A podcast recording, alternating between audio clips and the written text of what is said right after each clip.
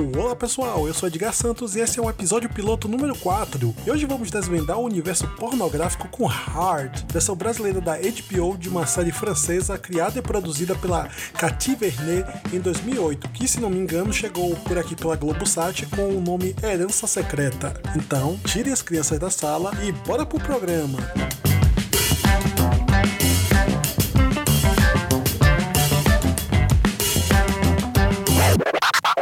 Em 2007, apareceu um áudio que mudou muita coisa no modo dos brasileiros.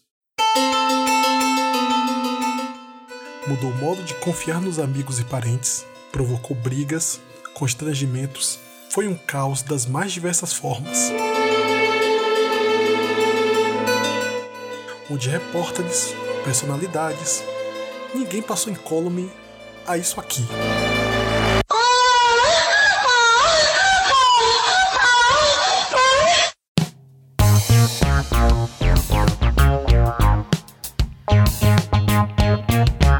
Sabe, a dona desse furor é a atriz pornô Alex Texas, onde num vídeo de uma singela aula de boxe, as coisas vão acontecendo e. Bem, vocês sabem onde tudo acaba no pornô, né? Mas o que importa é como você se sentiu ouvir o tal gemidão. Tudo bem, pode me xingar à vontade, mas e essa sensação meio que de vergonha, de desconforto por ouvir inadvertidamente algo que é, entre aspas, fora da sua normalidade, né? Aqui eu tenho que trazer algumas verdades. Pornografia é um elemento presentaço na nossa cultura, queira a gente tape os olhos ou dê uma espiadinha entre os dedos. Uma das pessoas no Brasil que procura entender e expor essas tensões é a antropóloga Maria Elvira Dias Benites, no seu livro Nas Redes do Sexo. Nele, há um trecho logo na sua introdução que deixa explícito de onde vem todo esse apreço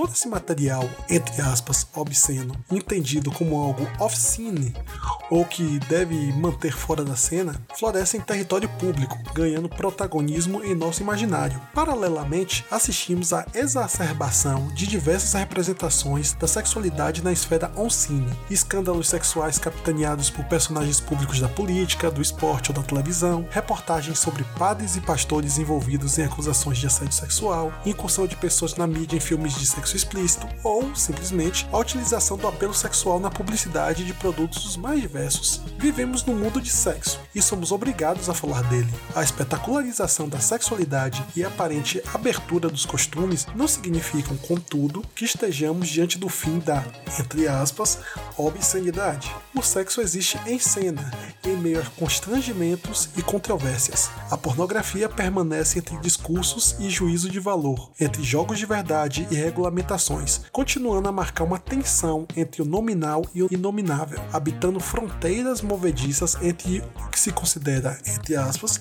bom ou também, entre aspas, ruim.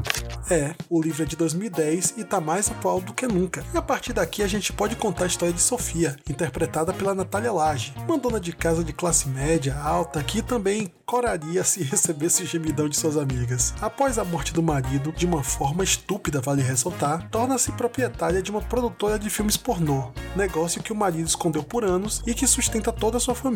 Agora, ela tem que reorganizar sua vida e lidar com esse novo modo de empreendimento, ao lado da sogra Margot, interpretada pela Denise Del Vecchio. À primeira vista, gostei muito da construção dos personagens. Sofia, que funciona como a nossa guia nesse mundo muito consumido, porém muito fechado. Já a Margot é a bússola moral, a pessoa que volta e meia vai dar um tapa na cara da gente, aprontando nossos preconceitos. E destaco aqui o diretor Pierre, que é o personagem do Fernando Alves, Pinto, que consegue trazer um arcabouço digno dos profissionais da Boca do Lixo, local de São Paulo onde imperou a porno chanchada brasileira, nome errôneo e que após a abertura do país aos filmes estrangeiros perdeu cada vez mais a força, mas isso aí é outra história. Embora tenha 30 minutos, o tempo que se espera de uma comédia, o primeiro episódio demora para embalar, provocando umas risadinhas no caminho pelo desconforto. Também é perceptível o cuidado que a equipe de roteiristas, todas mulheres, tiveram para que a série não reforce os estereótipos que procura discutir. E com isso não posso negar que é interessante o debate sobre sexo e sexualidade que ela traz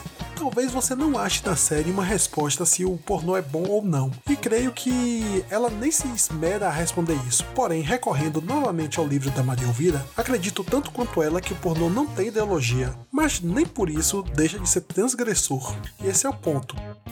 G? Não sei. E bora para a moral do piloto.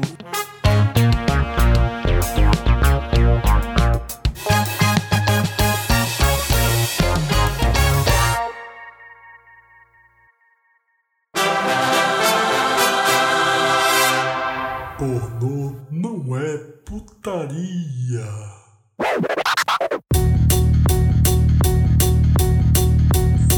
pessoal, curtiram? Agora você pode ouvir o episódio piloto no Spotify, no iTunes, no Deezer e um monte de plataforma por aí. Aquele recado que já tá se tornando meio que tradicional, né? Passe pros seus amigos, passe pros seus inimigos e continue ajudando o podcast a crescer mais e mais. E segue a gente lá no Insta, arroba epipiloto. E até a próxima!